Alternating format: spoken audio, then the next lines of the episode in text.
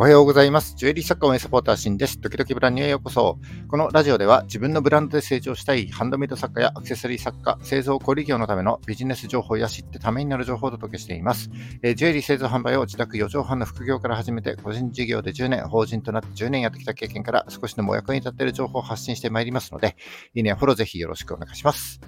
4月29日土曜日の放送ですね、えー、今日からゴールデンウィークということで、旅行やお出かけをされている方も多いかと思いますので、えー、今日のね、ラジオの視力どうしようかなと悩んだんですけども、まあ、聞いていただけた方にですね、少しでも有益な情報を持って帰っていただきたいと思っておりますので、今日もよろしくお願いします。えー、まあ、こういったえー、ゴールデンウィークとか、あと年末年始とかですね、ねあの世間が、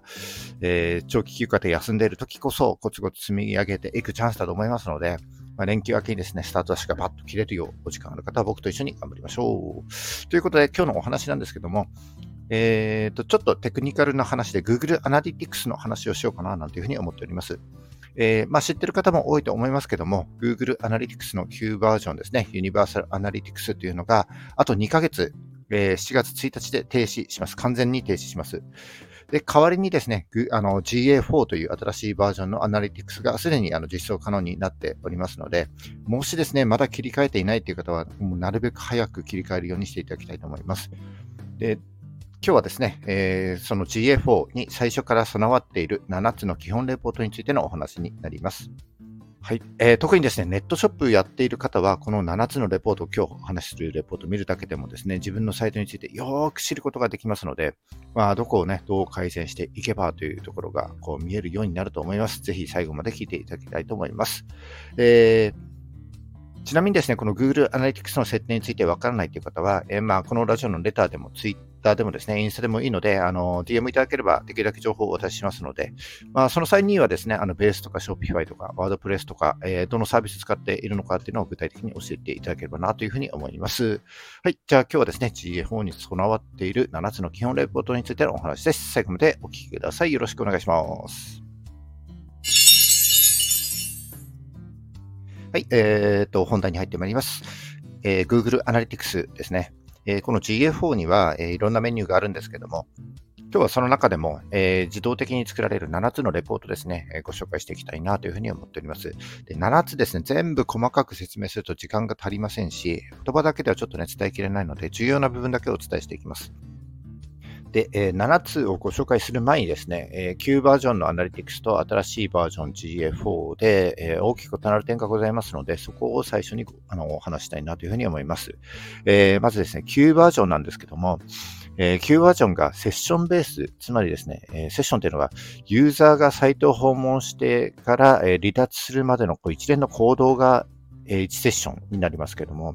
まあ、サイトの訪問数とも言えますけども、えー、Q バージョンはこの1セッションの中で、えー、サイトでのページ閲覧だったり、例えばクリックだったりですね、えー、動画を再生するといった行動を、えー、それぞれ個別のアクションとして計測していました。で、新しいバージョンの GA4 では、えー、ユーザーがですね、サイト内で何らかのアクションを起こしたタイミングで、その行動すべてをですね、イベントという形で計測されるようになっています。で、この GFO になったことで、えー、これまでの旧バージョンとの計測方法が根本的に変わりましたので、えー、まあ、なるべくですね、GFO になるべく早く触れていただいて、慣れていただきたいなというところになります。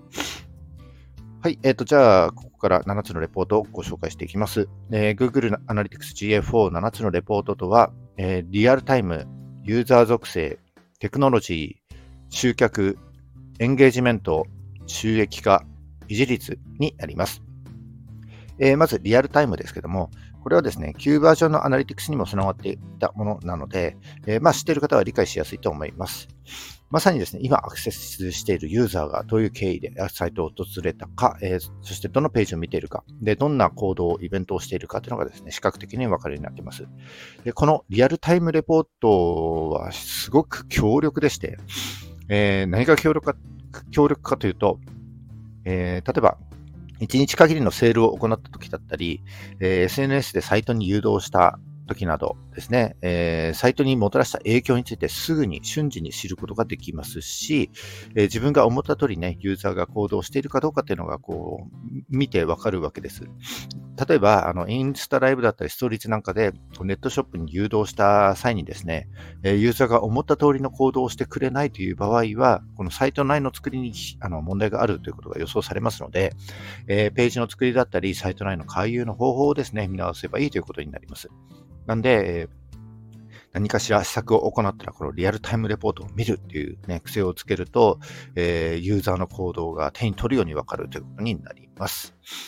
はい。え、ー、と、次の2つ、ユーザー属性とテクノロジーについてですね。えー、これは、あの、年齢や性別といったユーザーの属性に関する情報だったり、あとブラウザやデバイスといったユーザーの環境についての解析を行うことができます。えー、まあですね、あの、ユーザーがどのような環境でサイトにアクセスしたかというのが把握できれば、アクセスしやすい環境をですね、整えたり、サイトを見やすく、回遊しやすくすることも可能ですので、自身のユーザーのね、環境に合ったページを作るようにしてください。えっ、ー、と、残り4つになります。え、集客、エンゲージメント、収益化、維持率ですね。え、これらはですね、Google Analytics GA4 のライフサイクルというセッションにまとめられています。で、集客はですね、えー、ユーザーがアクセスしてきた経緯だったり、えー、最初に訪れたページだったり、えー、検索で使用した検索語句だったりっていうのを知ることができます。え特にユーザー獲得レポートにはですね、え新規ユーザーに関するデータが表示されています。え初期表示では、えオーガニックサーチですね、え要はググってきた人、えダイレクト、えブックマークとかメールからのリンクで飛んできた人、あとはインスタとかのオーガニックソーシャルですね。あとはリファラーですね。リファラーっていうのはサイトに訪問した前のサイトのことになります。でそれからですね、広告を売っている場合は、ペイドサーチのように、えー、初期表示ではざっくりとこうカテゴライズされているんですけれども、この表示をですね、参照元メディアに切り替えることで、例えば SNS だったらインスタなのか、Facebook なのか、えー、リファラーなら前のサイトのドメインが表示されますので、かなりですね、細かく見ることができます。えー、またちょっとですね、加工が必要なんですけども、例えばインスタのストーリーズから来たのか、あるいはプロフから来たのかなんてのも知ることが可能になります。この加工についてはちょっと難しいので、ちょっとサイトの記事にでも書いておこうかなというふうに思います。次がエンゲージメントです。このエンゲージメントはですね、この GA4 から新たに追加されたものになります。SNS におけるエンゲージメントとはちょっと違っていて、ウェブサイトやアプリに対するユーザーの操作のことをですね、エンゲージメントだと Google Analytics GA4 では表現していました。えー、つまりですね、ユーザーがページ内でスクロールしたり、え、動画を再生したり、え、ボタンをクリックしたというような何らかのアクションのことになります。このエンゲージメントの中で最も重要なのがコンバージョンレポートですかね。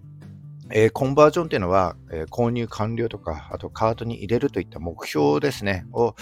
えー、達成したという指標になりますけれども、この発生したコンバージョンに関する情報をですね、細かく知ることが可能になります。えこのコンバージョンレポートでは、え例えば、コンバージョンに至った経路、えコンバージョン率、えコンバージョンに至った広告との関係なんかをですね、詳しく知ることが可能です。で従来のアナリティクスでは、このコンバージョンの設定っていうのが、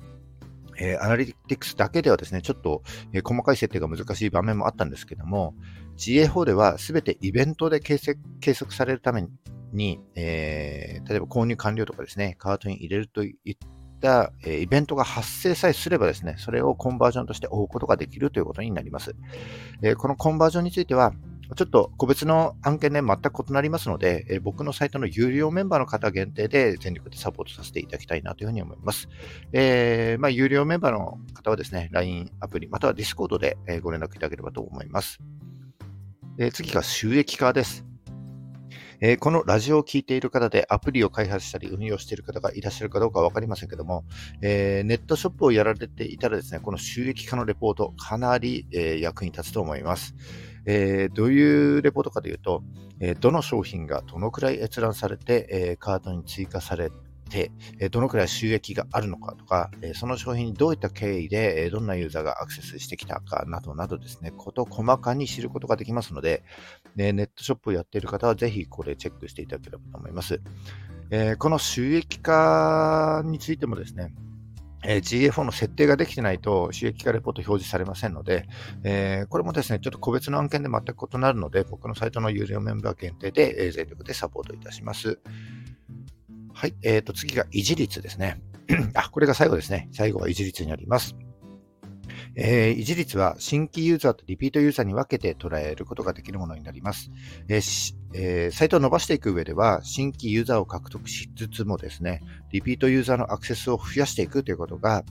まあ、持続的な継続的な成長にとって大事なことになりますので、この維持率をチェックしていくということがですね、非常に重要になってきます。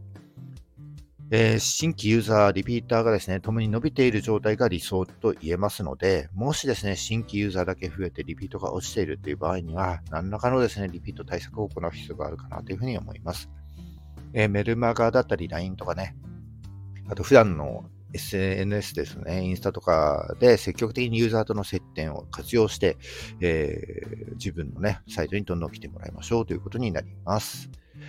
はい、以上ですね。ちょっと今日難しい、少しテクニカルなお話になったかもしれませんが、えー、Google Analytics GA4 の7つのレポートについてお話しいたしました。えー、最後ちょっとまとめると、7つのレポートとは、えー、リアルタイム、えユーザー属性、テクノロジー、集客、エンゲージメント、収益化、維持率の7つになります。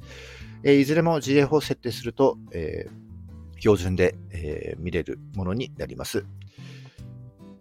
えー、旧バージョンのユニバーサルアナリティクスがあと2ヶ月、7月1日で停止しますので、えー、まだ設定していない方はですね、Google アナリティクスの GA4 ですね、すぐチェックしていただければなというふうに思います。そして、えーと、自分のサイトをですね、しっかり時間をとって隅々まで把握して、えー、集客と売上アップにつなげていきましょう。はい、今日は以上になります。はい、今日は Google Analytics GA4 についてのお話になりました。ちょっと言葉だけでは難しいので、えー、このラジオもですね、近々記事にいたします。ベースやってる方多いと思うんですけども、あの、先日ですね、ベースから HTML タグ管理アップに関するメールが来ていたと思いますので、これあの GA4 に関するお話になりますので、そちらをですね、チェックしてみていただければなというふうに思います。そんなにね、難しくないと思いますけども、もし分からなければですね、このラジオのレターでも、あの、ツイッターでもインスタでもいいので、あの、DM いただければできるだけ情報をお出ししますので、えー、ベースのね、HTML タグ管理アップですね、こちらチェックしてみてください。はい、えーと、今日は以上になります。えー、本日も最後までお聴きいただきましてありがとうございました、うん。この放送が少しでも役に立ったためになったと思った方は、いいねをお願いします。えー、また、聞いたよという印で、いいねボタンをポチッと押して残していただけると非常に嬉しいです。今後も頑張って配信してまいりますので、よかったらフォローぜひよろしくお願いします。はい、えー、今日からゴールデンウィークですね。休み取れる方は9連休になるんですかね。いいですね。お休みの方はね、ゆっくりお休みください。お仕事の方は僕と一緒に頑張りましょう。それじゃあ、バイバイ。